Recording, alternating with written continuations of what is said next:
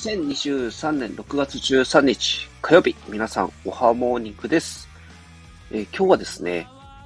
えー、週末に、えー、 Ordinals でですね、え、こちらウォレットを作って作品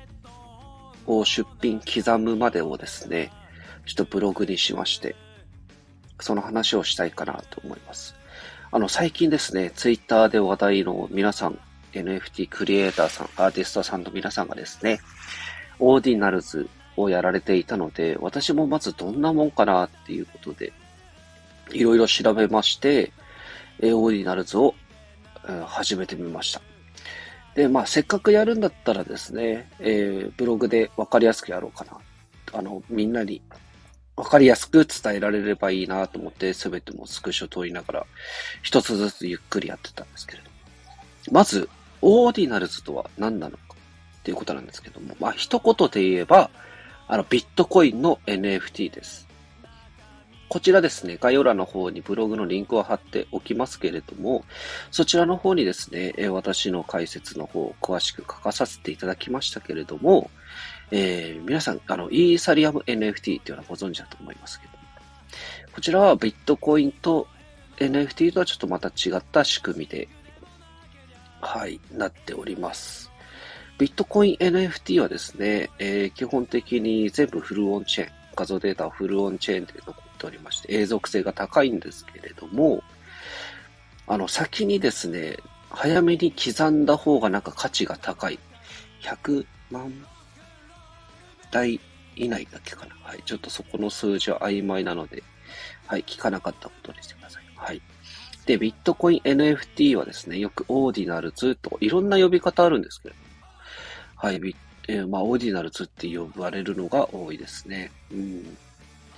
そちらの方、えー、ブログの方見てみてください。あの、ウォレット、オーディナルズウォレットの作り方とかですね、えー、こちらの方もすべて画像付きで詳しく書かさせていただきました。あと出品はですね、まあ、刻むっていうんですかね、こちらガーマというところでですね、はい、えー、出品させていただきました。まあ、試しに一つだけっていうことだったんで、別にですね、はい、売るつもりはなくてですね、本当5分ぐらいでちゃちゃちゃっと書いたドット絵をしあの試しに出品ししてみました。うん。まあ、この流れはおそらく、えーと、あの、忍者系で、忍者系が来ると思うんで、ちょっとまあ忍者系私全然情報を得てないんで、全然わかんないですけど、なんか忍者系が来るんじゃないかみたいな、はい、ことらしいんで、うん。まあかなり盛り上がるのではないかなと思いますね。今ちょっと NFT 冬の時代ということなんですけれども、オーディナルズは盛り上がるんではないか。ということですね。はい。こちら、ブログに、ウォレットの作成、えー、刻む方法、出品方法を書いてありますので、ぜひ、えー、出品してみたいという方はですね、見ていただければ嬉しいです。もしですね、はい、あのー、よかった、参考になったっていう方はですね、えー、ツイートの方をですね、まあ、リツイートでもいいので、いいねだけでもいいのでですね、はい、何かリアクションをもらえたら嬉しいです。はい。 Ordinals 関係はですね、あの、最新情報はもうほとんど梅子さんの方発信してますので、